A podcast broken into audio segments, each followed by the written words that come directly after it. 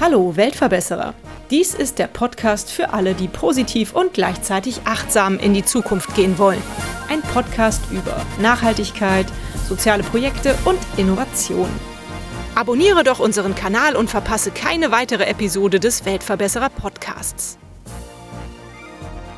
Das Team von Nidisi glaubt, dass ein Großteil der Lösungen für die globalen Herausforderungen der Menschheit und unseres Planeten bereits existieren.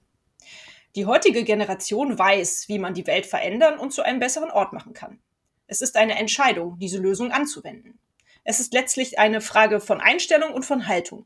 Nidisi glaubt, dass wir besser, fairer und nachhaltiger auf unserem einzigartigen Planeten zusammenleben könnten. Nidisi versteht sich als gemeinnützige Ermutiger und Ermöglicher die lebensbejahenden Mentalitäten zu fördern und zu unterstützen. Projekt für Projekt zeigen sie, dass es möglich ist, gleichzeitig einen ökonomischen, ökologischen sowie sozialen Mehrwert zu schaffen. Wow, Sarah, du bist hier heute bei mir zu Gast im Weltverbesserer Podcast. Sarah Stuhl. Das sind ganz schön große Worte, die ihr da auf eurer Homepage stehen habt. Ich bin mir sicher, ihr lasst ihnen auch große Taten folgen. Doch als allererstes interessiere ich mich mal für eure Gründungsgeschichte. Wer ist denn eigentlich auf die Idee gekommen, Nidisi zu gründen? Hallo liebe Birte, als erstes vielen lieben Dank, dass ich heute da sein darf und dass wir die Plattform bekommen, uns so ein bisschen vorzustellen heute. Ja, das ist tatsächlich eine sehr, sehr spannende und etwas längere Geschichte. Und zwar haben wir unsere Wurzeln in Nepal. Es war so, dass unser Urgründer sozusagen, ähm, Fabi, war in Nepal, ja, nach dem Abi, um Englischunterricht zu geben in Nepal. Und das war zur Zeit des großen Erdbebens und war damals 21 Jahre alt und es war so ein bisschen, ja, wirklich katastrophale Situation und er wollte irgendwas machen.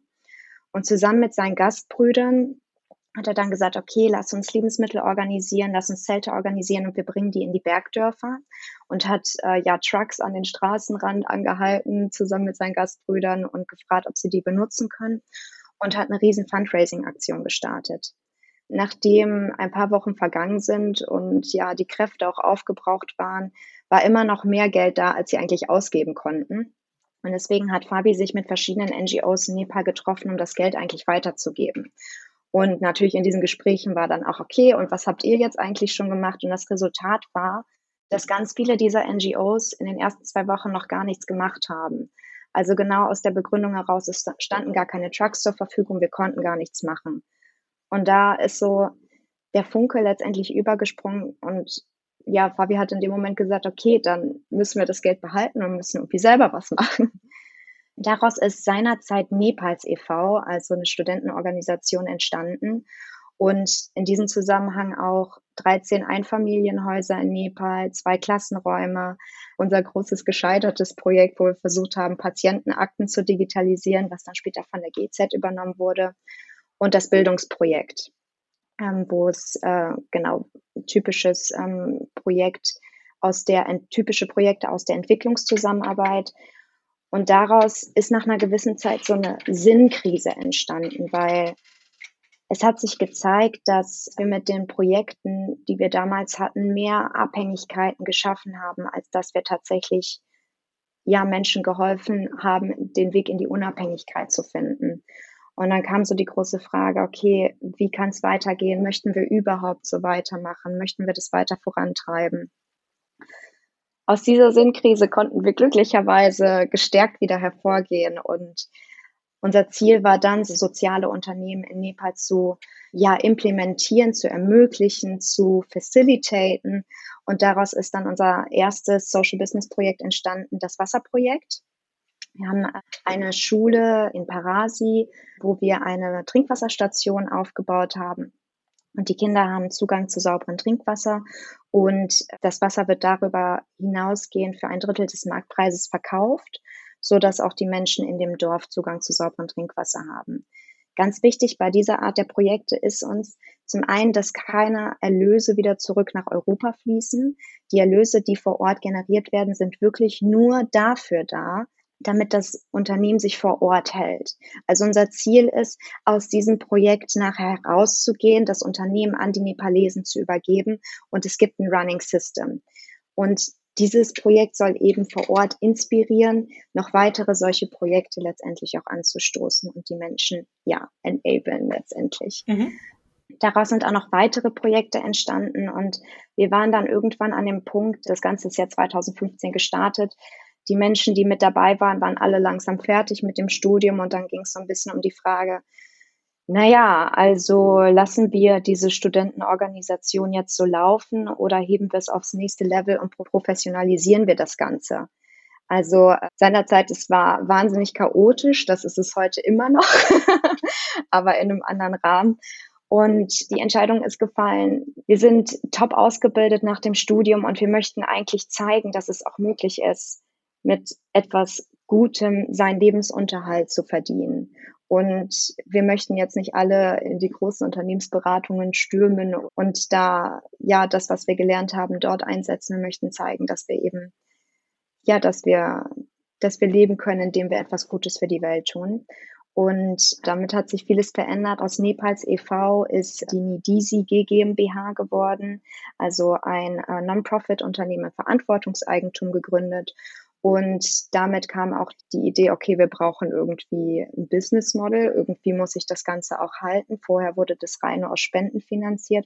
Und da sind wir jetzt ja, man kann sagen, in den Findungsprozess, wir sind die ersten Schritte gegangen und finden uns gerade in diesen neuen Rahmenbedingungen zurecht. Mhm. Wow, super. Da seid ihr auf jeden Fall ja schon ganz schön weiten Weg gegangen.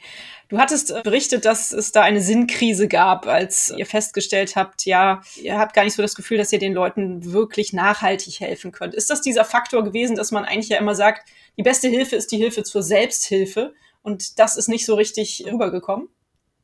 Genau, die beste Hilfe ist die Hilfe zur Selbsthilfe. Ja, es gibt so ein Beispiel, was Fabi immer ganz gerne bringt, ist, dass nach dem Erdbeben sind die Häuser eingestürzt und auch ein Jahr nach dem Erdbeben gab es Familien, die theoretisch schon das Geld hätten, das Haus wieder aufzubauen, aber darauf gewartet haben, dass eine NGO kommt und dabei hilft, das Haus wieder aufzubauen.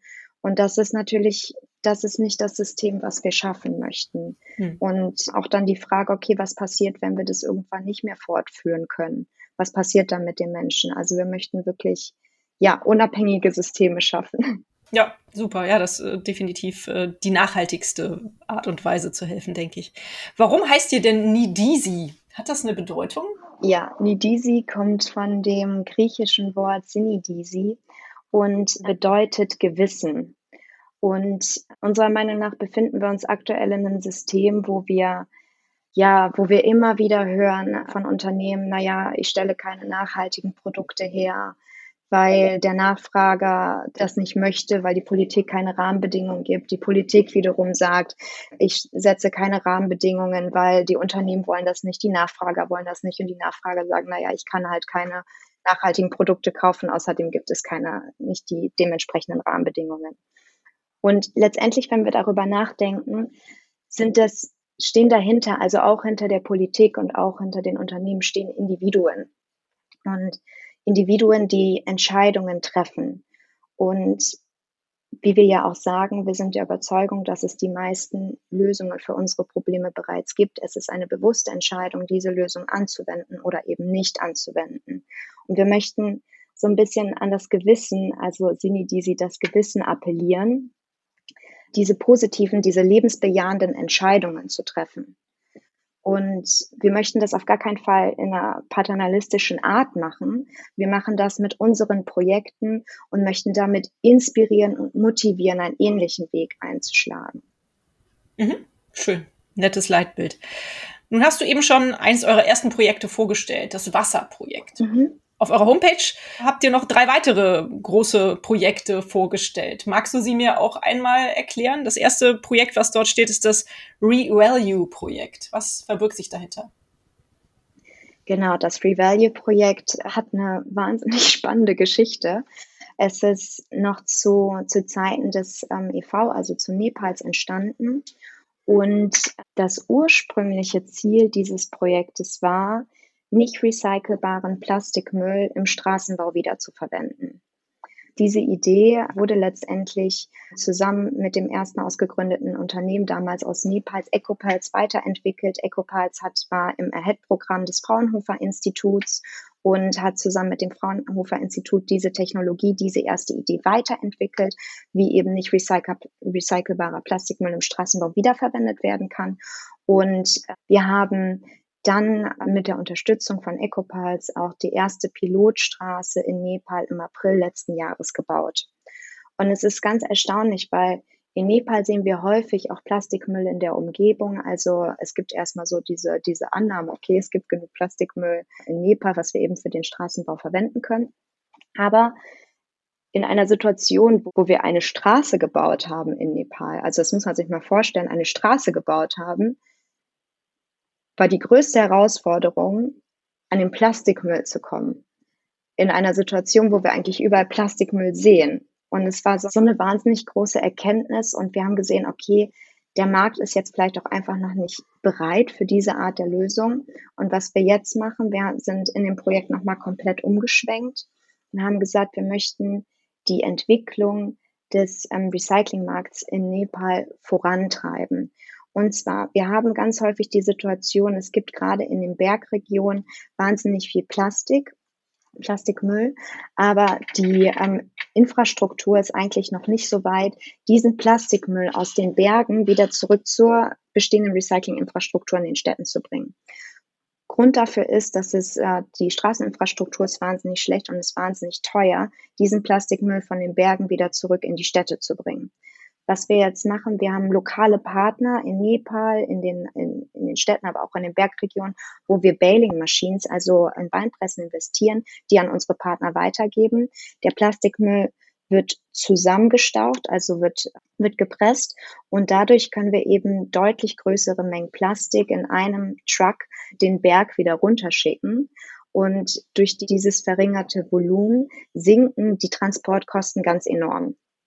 Und so haben wir eben die Möglichkeit, diesen Plastikmüll wieder zurück in die Recyclinginfrastruktur in den Städten zu bringen, weil da gibt es tatsächlich eine Nachfrage nach diesem Plastikmüll, weil es schon erste Recyclingansätze gibt. Mhm. Aber der Plastikmüll kommt einfach nicht zur Recycling, zur Recyclingstation und das möchten wir ändern mit diesem Projekt. Mhm. Toll was ich jetzt so raushöre und was ich total super finde, ihr habt auch sehr viel Prozesse, so Learning by Doing. Also ihr, mhm. Äh, ihr habt auch so eine Fehlerkultur. Ne? Also ihr, ihr merkt, dass teilweise Sachen vielleicht nicht so direkt funktionieren, wie ihr euch das vorgestellt habt und findet dann aber auch wiederum Lösungen, ähm, das fortzuführen. Das finde ich toll. Richtig klasse. Dankeschön. Vielleicht kommen wir von dem Revalue Recycle Projekt dann zum nächsten Projekt, Menstruation. Zum Glück sind wir zwei Frauen, sonst würden die Männer wahrscheinlich schon wieder äh, machen.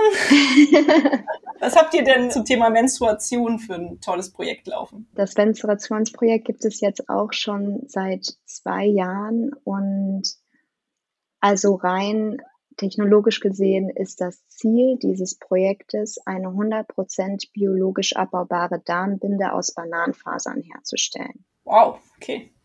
Also man könnte sich jetzt fragen, okay, warum Bananenfasern? Also es gibt in Nepal ganz viele Bananenplantagen und es ist bei Bananenbäumen so, die tragen einmal Früchte und dann müssen die quasi abgeholzt werden. Und das ist dann ja einfach ein riesen, riesiger Haufen Biomasse, ähm, womit nichts mehr passieren kann. Also das bedeutet, diese Bananenfasern, das sind quasi die Fasern vom Bananenstamm, die in der Binde wiederverwertet werden können und auch super saugfähig sind.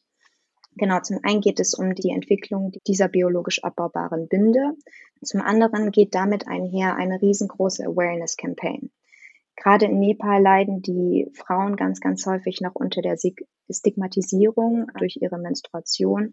Das bedeutet, je nachdem, in welchen Bereichen von Nepal man sich befindet, die Frauen dürfen nicht angefasst werden, sie dürfen nicht mehr die Küche betreten, sie dürfen nicht die Lebensmittel von anderen anfassen, können nicht in Tempel gehen, nicht in die Schule. Wir möchten eben zum einen Frauen Zugang zu diesen Menstruationsprodukten ermöglichen, weil gerade in ländlichen Regionen haben nur bis zu ein Prozent der Frauen Zugang zu, zu Menstruationsprodukten und gleichzeitig auch darüber aufklären und ja, das Women Empowerment vorantreiben und die Awareness schaffen. Ja, tolles Projekt, finde ich sehr wichtig. Der vierte Punkt, der bei euch auf der Homepage erklärt ist, ist Bildung. Das ist auch ein Projekt von euch. Vielleicht kannst du anhand dessen auch noch mal mir erklären, warum euer Schwerpunkt immer noch Nepal ist oder ob ihr euch mittlerweile auch schon ein bisschen so die Fühler nach anderen Regionen ausgestreckt habt. Mhm. Genau, das Bildungsprojekt ist noch aus der ersten Phase vor der Sinnkrise quasi. Und trotzdem hängt unser Herz dran und ja, wir können es nicht gehen lassen. Es ist letztendlich ein äh, Patenschaftsprogramm. Also einzelne Menschen können in, in einem Spendenformat die Patenschaft von jungen Nepalesinnen übernehmen und somit den Zugang zur Schule gewähren. Und das Programm geht von der Schule und kann bis zur Universität gehen, je nachdem, welchen Weg das das Kind letztendlich einschlagen möchte. Und genau, es sind Kinder aus schwierigen Verhältnissen, wo sonst eben der Zugang zur Schule nicht möglich wäre oder aus finanziellen Gründen vielleicht auch nicht stemmbar ist. Ja, es ist ganz spannend. Eins der ersten Kinder, die wir unterstützt haben im Rahmen dieses Bildungsprojektes, ist die Pisha. Und die Pisha ist uns tatsächlich ähm, treu geblieben und ist mittlerweile die Koordinatorin von dem Menstruationsprojekt. Super. Also wahnsinnig, wahnsinnig schöne Geschichte eigentlich. Genau. Und warum sind wir noch in Nepal tätig? Also Genau, wir haben die Wurzeln in Nepal, wir haben da unser Netzwerk, wir haben unsere nepalesischen Nidisis, mit denen wir zusammenarbeiten. Und es stellt sich einfach heraus, wenn wir in der Entwicklungszusammenarbeit arbeiten, es sind ganz andere Kulturen, mit denen wir zusammenkommen. Und es geht vor allen Dingen darum, dass wir nicht quasi aus Europa kommen und sagen, so läuft das hier jetzt, sondern meiner Meinung nach geht es auch darum, ein sehr, sehr tiefes Verständnis zu haben, die Projekte vor allen Dingen durch unsere nepalesischen Nidisis auch mit zu implementieren und genau diese, deren Sicht der Dinge auch mit, ja, mit zu berücksichtigen. Und unser langfristiges Ziel ist es natürlich auch, die Lösungen, die wir jetzt ableiten, in andere Länder des globalen Südens zu implementieren.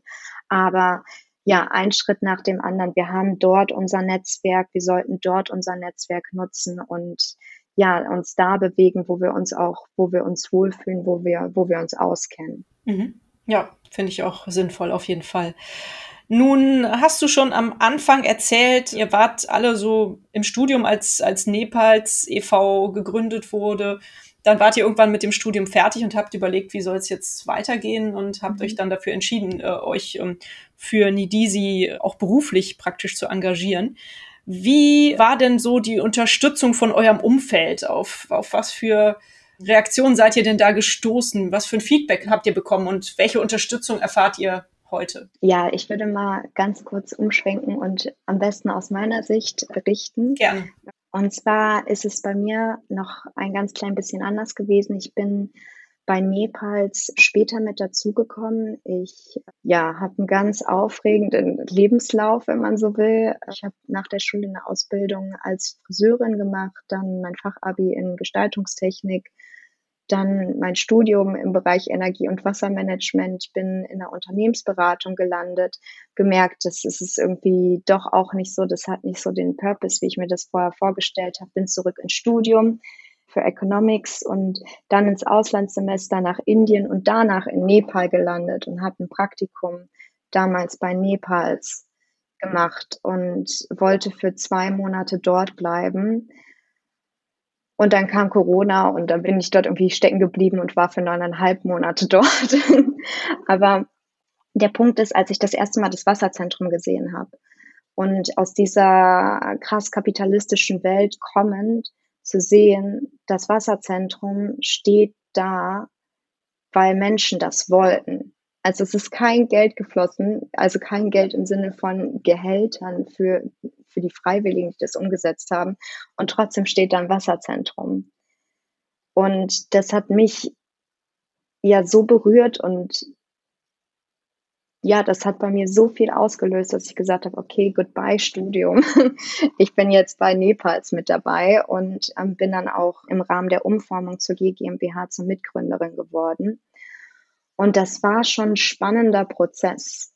Zum einen das Studium abzubrechen und das dann natürlich auch in Anführungsstrichen meinen Eltern zu beichten. Also ich bin mittlerweile 30 Jahre alt. Ich war jetzt nicht in einer Situation, wo ich meinen Eltern extreme Rechenschaft schuldig bin. Aber natürlich trotzdem war es ein komisches Gefühl, den Eltern dann zu sagen, hm, ja, ich mache das Studium jetzt irgendwie doch nicht zu Ende und das auch dem Umfeld zu sagen und Also es gab schon kritische Stimmen, dann, okay, ihr wisst ja überhaupt nicht, ob sich das irgendwann selber trägt, bist du dir sicher, du hast irgendwie gewisse Berufserfahrung gesammelt, du könntest auch was ganz anderes machen. Rückmeldung, du könntest auch ein ganz anderes Gehalt verdienen. Verdienst du da überhaupt genug? Kommst du über die Runden? Und ja, für mich war es also so wirklich aus der aus dem tiefsten Herzen ges gesprochen. Für mich war das keine Weggabelung, ich hatte keine Wahl. Also mich hat es so stark in diese Richtung gezogen und ich wusste, egal wo ich hingehe, ich werde in keinem anderen Beruf so eine Erfüllung finden. Dieses ganz stark, wir machen das jetzt und wir machen tatsächlich was und nicht arbeiten für die Schublade, um Rahmenbedingungen zu erfüllen, sondern wir sind ganz klar zielorientiert und wir möchten den Impact sehen. Und ja, von daher habe ich so ein bisschen die, die kritischen Stimmen, die da von der einen oder anderen Seite kamen, ja, einfach ausgeschaltet und bin dann in diese Richtung gerannt. Und ja, wie hat sich das verändert jetzt in der Zwischenzeit? Also ich glaube, es gibt es gibt mehr Unterstützung, weil wir jetzt auch sehen, okay, äh, es gibt was, wir haben jetzt ein Büro und wir kommen zusammen, wir können die ersten Mitarbeiter auch in Europa jetzt bezahlen und wir, ja, wir kommen jetzt sozusagen über die Runden und das jetzt schon seit einigen Monaten und so langsam steigt das Vertrauen sozusagen von den Außenstehenden. Ja, also das ist auf jeden Fall ein schönes Gefühl, dass es da mehr Unterstützung gibt. Also erst einmal ganz kurz, von meiner Warte aus sind die Lebensläufe, die nicht so gerade und allglatt sind, die besseren. Ah, Insofern herzlichen, herzlichen Glückwunsch dazu. Aber vielleicht nochmal dann jetzt nachhakend, bist du denn glücklich jetzt so mit der Aufgabe und da, wo du jetzt gerade stehst? Ja, ich bin sehr glücklich. Es gibt absolut nichts anderes, was ich machen möchte. Aber natürlich ehrlich gesagt, dass äh, die Aufgaben, die wir machen und die Herausforderungen, vor denen wir manchmal stehen, das ist, it's not a piece of cake. Also es ist wirklich manchmal kein einfacher Weg und wir müssen sagen, dadurch, dass es ja so viel Learning by Doing ist und ähm, natürlich haben wir teilweise Berufserfahrung, aber wir haben halt auch nicht die krasse Expertise. In den Projekten in Nepal schon, aber wenn es jetzt darum geht, wie führt man ein Unternehmen? Oder wie, wie läuft das denn eigentlich mit der doppelten Buchhaltung? Und ach ja, Mist, wir müssten ja eigentlich mal einen Jahresabschluss erstellen. Wie funktioniert das denn eigentlich? Das sind so Dinge, wo wir wo wir uns langsam rantasten und äh, ja, unseren Weg finden. Und das ist ein ganz, ganz, ganz, ganz wundervoller Prozess. Ich bin wahnsinnig dankbar dafür, dass wir so viel externe Unterstützer haben und ja, viele Coaches und Workshops, die uns halt auch dahin näher bringen, die, diese Aufgaben zu bewältigen, vor denen wir da immer wieder stehen. Ja, Schön. Also ich möchte definitiv nichts anderes machen. Ach, das freut mich zu hören. Klasse. Was ist denn aktuell eure größte Herausforderung? Ich hoffe, es ist nicht der Jahresabschluss 2021. Gott sei Dank nicht. Ich würde sagen, es sind vielleicht zwei Dinge. Zum einen, ja, ist es definitiv die Finanzierung. Also es ist ganz spannend. Wir hatten auch, ja, wir sind dran, vielleicht das ein oder andere Stipendium zu bekommen oder ja, bewerben uns für Preisausschreibungen, für, für unsere Projekte, wo wir eben auch ein Budget angeben können. Wir sind ganz schlecht darin, auch einen Teil des Budgets für unser Gehalt eins anzugeben. Weil der Punkt ist so ein bisschen, wir kommen ja aus dieser freiwilligen Tätigkeit und das können wir noch nicht so richtig. Also es ist für uns schon noch irgendwie Überwindung zu sagen, ja, wir müssen jetzt irgendwie ein gewisses Budget für unsere Gehälter abstellen. Und ich glaube, so eine große Herausforderung ist so der interne Mindset-Shift, da selbstbewusster zu werden und eben solche Budgets auch einzuplanen und dann natürlich ganz grundsätzlich die Herausforderung, wie finanzieren wir uns langfristig. Sind in einer starken, immer mal wieder starken Diskussion intern auch bezüglich des Wordings for Profit. Also manche Projekte müssen profitabel sein, damit sie auch die Organisation oder damit auch die Organisation getragen werden kann und damit wir auch als Person weiter daran arbeiten können. Und For-Profit heißt ja noch lange nicht horrende Gewinnausschüttung, aber einfach so, dass die Projekte, dass das Projekt oder das Unternehmen sich auch tragen kann. Und das ist so ein wahnsinnig großer Transformationsprozess, der Konflikte aufwirft, der äh, sehr, sehr spannend ist und wo wir alle, glaube ich, sehr, sehr, sehr, sehr viel bei lernen. Mhm. Die andere große Herausforderung ist, was ganz spannend ist, wir sind ja, wenn mich nicht alles täuscht, 38 Menschen insgesamt, die bei Nidisi tätig sind und sind alle motiviert und alle ja stark in, von der intrinsischen Motivation getrieben. Und wir haben die Diskussion, dass durch die Gründung und durch die unterschiedlichen Projekte, dass es schon ein Gefühl der Hierarchie bei uns im Unternehmen gibt. Und gleichzeitig sagen wir gerade bei den Gründern, nein, nein, es gibt keine Hierarchie. Wir möchten das gar nicht. Wir haben ganz flache Hierarchiestrukturen und jeder kann alles sagen. Es gibt 360 Grad Feedback und dann gibt es halt doch schon die Rückmeldung vom Team, na ja, aber irgendwie gibt es schon eine Hierarchie und wir müssen irgendwie darüber sprechen. Und genau dann so eine Art de, des Zusammenarbeitens zu finden, in der wir 38 Menschen miteinander koordinieren können, ohne halt diese, diese starke Pyramide zu haben, sondern trotzdem effizient Entscheidungen treffen zu können. Das sind starke Lernprozesse. Definitiv. Wow. Ja, das sieht nach einer Baustelle aus, die ihr noch bewältigen müsst. Schön, ja. Wie kann man euch denn helfen, wenn man jetzt begeistert ist von eurem Engagement und euch gerne weiterhelfen möchte, dass ihr auf die Füße kommt und euch etabliert? Und ähm, was kann man tun, um euch zu helfen? Was gibt's für Möglichkeiten? Und wo wendet man sich am besten hin? Also am besten wendet man sich an mich, weil ich bin äh, tatsächlich, mein Verantwortungsbereich ist People and Culture. Also jeder, der unterstützen möchte, kommt erstmal zu mir. Also ganz grundsätzlich kann man bei uns mitmachen. Es ist natürlich immer im gewissen Rahmen. Wir müssen halt sehen, dass wir gerade Kapazitäten haben oder dass man quasi eine gewisse Art der Expertise mitbringt, die gerade in den Projekten auch gebraucht wird, weil dieser Onboarding-Prozess, um wirklich alles zu verstehen, das, das kostet Zeit und vor dem Hintergrund ist es einfach wichtig, dass wenn man mit dabei ist, dass es gerade einfach auch eine Stelle oder mitmachen möchte, dass es gerade eine Stelle in den Projekten gibt, wo Unterstützung gebraucht wird. Und wir könnten zum Beispiel gerade große Unterstützung brauchen von jemandem, der unseren Instagram-Channel übernehmen möchte. Also das wäre zum Beispiel gerade eine riesengroße Unterstützung. Dann sind Coachings und Workshops für uns, das ist eine wahnsinnig, wahnsinnig große Unterstützung, wenn, äh, ja, wenn wir zum Beispiel jemanden hätten, der uns hilft und erklärt, wie man so einen Jahresabschluss erstellt oder dem wir die recht, rechtliche Fragen stellen können und uns genau in solchen Fragestellungen unterstützt oder uns einen Workshop geben möchte zu ähm, effizienter interner Unternehmenskommunikation. Solche Dinge sind wahnsinnig hilfreich für uns. Dann, ja, möchten wir gerne Individuen oder Menschen ansprechen, die in Unternehmen tätig sind und vielleicht sagen, boah, es, wir finden total toll, was bei euch passiert, können wir irgendwas zusammen machen?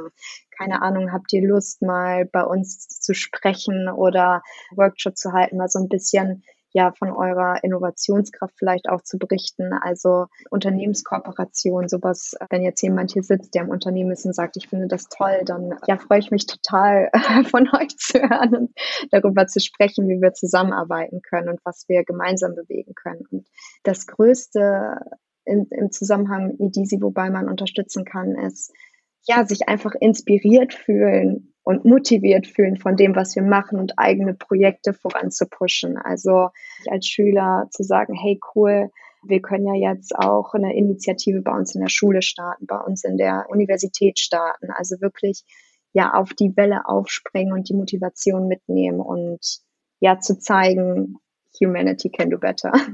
Ja, schön. Das ist doch auf jeden Fall eine Motivation. Toll.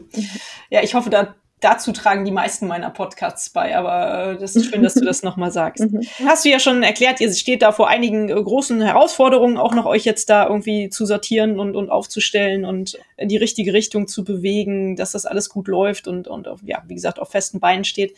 Habt ihr denn aber auch neue Ideen, neue Projekte, die ihr anstoßt? Weil die vier Projekte Revalue, Menstruation, Wasser und Bildung, sagtest du ja, sind eigentlich schon etablierte, ältere Projekte. Habt ihr neue Ideen? Ja, das ist tatsächlich immer so. Also bei uns mangelt es nie daran, neue Projektideen mit auf den Weg zu bringen. Also so viele wahnsinnig motivierte junge Menschen, die immer wieder mit neuen Ideen um die Ecke kommen. Wir haben eher so das Problem, uns zu fokussieren, aber Genau, also für den Moment müssen wir uns fokussieren und wirklich äh, versuchen, die Projekte, die wir haben, ja, fest zu etablieren. Und das hört sich natürlich immer alles so super an mit, wir möchten, dass die Projekte 100 Prozent unabhängig sind und möchten die Geld herausgeben, nach Nepal geben. Aber das ist natürlich auch ein langwieriger Prozess. Und das, das kostet seine Zeit. Aber nichtsdestotrotz gibt es schon so zwei Ideen, die bei uns in, im Unternehmen schlummern und die in Zukunft vielleicht kommen. Und wir haben jetzt vor kurzem unser Disi-Wochenende gehabt, wo wir zusammengekommen sind, genau diese zwei Ideen auch nochmal besprochen haben. Die werden nicht wahnsinnig schnell umgesetzt werden, aber schlummern bei uns noch. Und das ist zum einen die Idee, Geld einfach zu verschenken an, an arme Menschen. Das ist basiert auf dem Buch uh, Utopia for Realists von Rutger Bregmann, wo er komplett mal diese Vorurteile angreift, dass wir ganz häufig denken, vielleicht auch nur unterbewusst und dieses Vorurteil haben, dass arme Menschen dumme Entscheidungen treffen und dass es die Schuld der armen Menschen ist, dass sie in der Position sind, in der sie sind. Vielleicht ein Beispiel, was man sich besser vorstellen kann, wenn man Obdachlosen sieht. Dass es immer so ein gewisses Vorurteil gibt, der, der ist halt einfach seine Schuld, dann geht doch halt arbeiten. Und genau mit diesem Vorurteil bricht er auf in diesem Buch und sagt, arme Menschen sind arm, weil sie kein Geld haben. Und es gibt ganz viele Studien darüber, was passieren kann, wenn man ja, Menschen in prekären Lebenssituationen einfach Geld schenkt und zu sehen, sie wissen am besten, was sie brauchen, um aus dieser Situation herauszukommen. Und das ist so eine Projektidee, die noch gar nicht ausdefiniert ist, die aber immer wieder bei uns schlummert und immer wieder aufkommt. Lass uns doch mal eine, eine Kooperation finden mit einer Universität, die das, ja, die das wissenschaftlich begleitet und lass uns das mal ausprobieren lass uns das mal ausprobieren und mal schauen, was passiert. Mhm. Das ist eine, eine Projektidee, die wir haben. Und eine andere ist nochmal ganz spezifisch auf dem Punkt Mindset Shift. Wir haben eine Idee bei uns, dessen Traum es ist, ein Kinderbuch zu schreiben.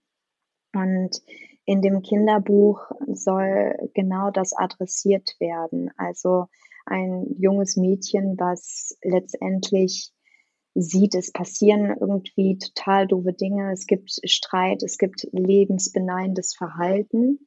Und woher kommt das eigentlich?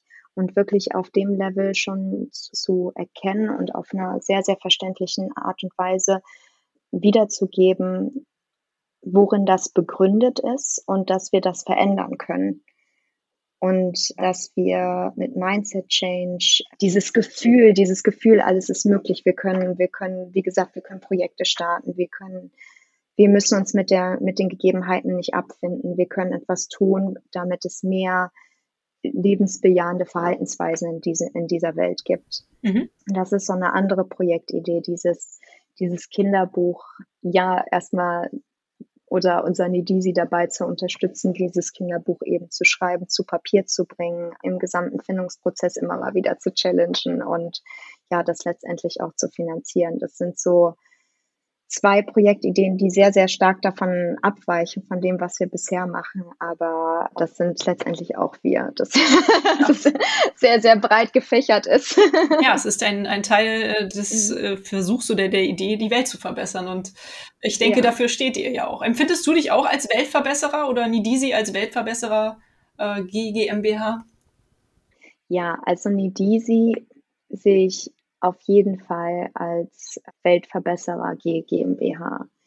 Also ja, vor allen Dingen sehe ich Nidisi als Weltverbesserer GmbH, weil es nicht in diesem protagonistischen Sinne ist. Also es gibt irgendwie eine Person und wir warten jetzt auf diese Person und die wird uns vor all Unheil bewahren. Also es ist vielmehr, wir, ja, wir kommen zusammen und jeder findet seinen, seinen Weg zum Weltverbesserer. Und jeder wird darin bestärkt, diesen Weg auch zu gehen. Mhm. Schön, ja. Was müsste denn deiner Ansicht nach passieren, wenn du drei Wünsche frei hättest? Dinge, die die Welt verbessern würden. Was würdest du dir wünschen? Okay, ich fange mal mit dem ersten Punkt an und für die anderen beiden muss ich vielleicht noch überlegen. Ja, alles gut. Ich glaube, mein erster Wunsch wäre ein bedingungsloses Grundeinkommen. Mein erster Wunsch wäre ein bedingungsloses Grundeinkommen, weil ich glaube, ganz viele Menschen in Jobs sind, die sie eigentlich gar nicht glücklich machen, die dafür sorgen, dass sich die Menschen in ihrer Position oder in ihrem Leben überhaupt gar nicht wohlfühlen und einer Tätigkeit nachgehen, die sie nicht mögen. Und gleichzeitig eigentlich wahnsinnig viel Potenzial haben, weil jeder, ich glaube, wenn man jeden fragt, möchtest du die Welt zum besseren Ort machen? Ich würde sagen, die meisten Menschen würden sagen, ja. Und ich glaube, da schlummert wahnsinnig viel Energie in den Menschen etwas zu tun, was, was die Welt ein Stückchen besser macht. Und ich glaube, wenn es eben dieses bedingungslose Grundeinkommen gäbe, dass wir, ja, dass es so viel mehr Menschen geben, gäbe, die sich dafür einsetzen. Ja, oder auch für, für uns Nidisis wäre es sehr viel einfacher, bei uns einfach langfristig tätig zu sein, weil wir können gerade nicht 38 Menschen finanzieren die einfach bei uns bleiben könnten und die Projekte weiter vorantreiben, wenn es eben diese grundsätzliche Absicherung gäbe. Ja, schöne Idee. Hast du noch zwei? Ähm, ganz bestimmt. Ein weiterer Wunsch wäre, dass morgen einfach alle aufwachen würden und das Gefühl haben, alles ist möglich. Wirklich den Mut zu haben, einen, einen Schritt zurückzugehen und sich zu hinterfragen, ist das die Situation, in der ich sein möchte und was kann ich daran ändern und auf magische Weise wird es möglich, einen anderen Weg einzuschlagen. Ja, vielleicht auch als Beispiel, dass die dass die Führungskräfte von diesen riesengroßen Konzernen ähm, einen Schritt zurückgehen und das Gefühl haben, alles ist möglich in dem Sinne, ich muss mich nicht treiben lassen von diesen extrem kapitalistischen Gedanken und wir können auch einen anderen Weg gehen. Und dass jeder, jedes Individuum das wirklich versteht und dass wir rauskommen aus diesem Teufelskreis. Es ist die Politik, es sind die Unternehmen, es sind die Individuen. Also dass jeder, jeder für sich versteht, alles ist möglich und ich als Individuum kann einen Impact haben und ich als Individuum kann etwas verbessern und zwar nicht nur als Individuum, sondern auch in der Rolle, in der ich in der, in der Gesellschaft bin. Schöner Wunsch. Mein dritter Wunsch wäre, dass wir unsere nepalesischen Mitarbeiter, unsere nepalesischen Nidizis nach Europa holen können. Also nicht dauerhaft, weil sie möchten ja auch nicht ihre Familien hinter sich lassen, aber es ist so unfair und es ist so, so schwer zu verstehen, dass, dass es für manche Menschen so einfach ist, die Welt zu bereisen und von einem Land ins andere zu reisen und dass es für, für unsere nepalesischen Mitarbeiter so schwierig ist und manchmal nahezu unmöglich scheint, ein Visum zu bekommen, um nach Deutschland zu kommen. Ich würde mir wünschen, dass das nicht so ist. Mhm. Also damit der kulturelle Austausch auch mal in die andere Richtung funktionieren ja. kann. Ich wusste gar nicht, dass das so schwer ist. Verrückt. Ja, es war wirklich ein Augenöffner, als wir in Nepal festgesteckt haben und tatsächlich dann wieder zurück konnten. Und der Flug hat, es war ähm, ein Charterflug auch und der hat einen Zwischenstopp gemacht in Dubai für uns Europäer war es total einfach. Wir, was, was heißt, wir haben dieses äh, Ticket halt gebucht und wir haben das Ticket vorgezeigt, unseren Pass gezeigt und fertig.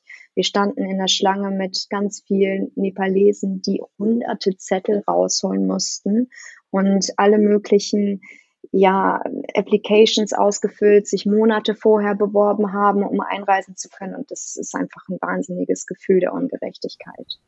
Hm. Ja, das kann ich absolut verstehen.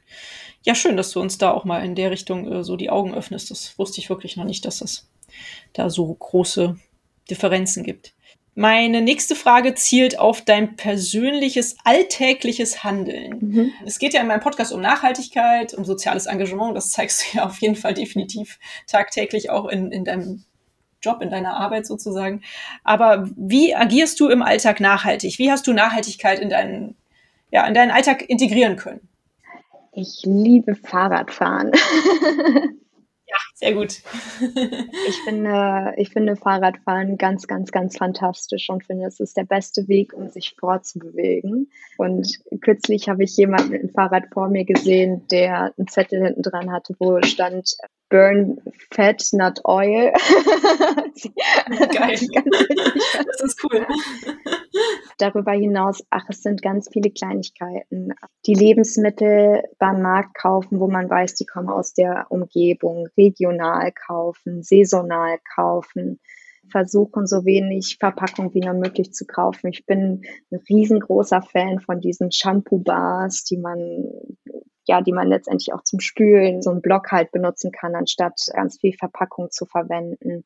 Ein riesengroßer Punkt war, dass ich mir letztes Jahr vorgenommen habe, keine neue Kleidung zu kaufen und nur wenn es wirklich möglich ist, dann Secondhand zu kaufen. Und es ist wirklich erstaunlich. Also eigentlich haben wir absolut genug Kleidung und es ist überhaupt, also es ist ganz, ganz easy, über ein Jahr zu kommen, ohne neue Kleidung zu kaufen. Ja, also ich glaube, in, also da das Bewusstsein zu erhöhen und wirklich ja bei jedem Kauf, ne, auch wenn es jetzt, also es ist natürlich total toll, dass es jetzt so viele nachhaltige, nachhaltige Marken gibt im Kleidermarkt, aber man muss halt trotzdem sagen, dass es noch einen Impact hat. Also es ist kein Freifahrtschein. Muss sich dann halt trotzdem überlegen und sagen, brauche ich das jetzt wirklich? Und ähm, ja, diesen Druck vielleicht auch nachgehen, äh, nachgeben, dass man ja nicht zehn verschiedene Jacken braucht, um da, weiß ich nicht, sich wie auf dem Laufsteg durch den Winter zu bewegen.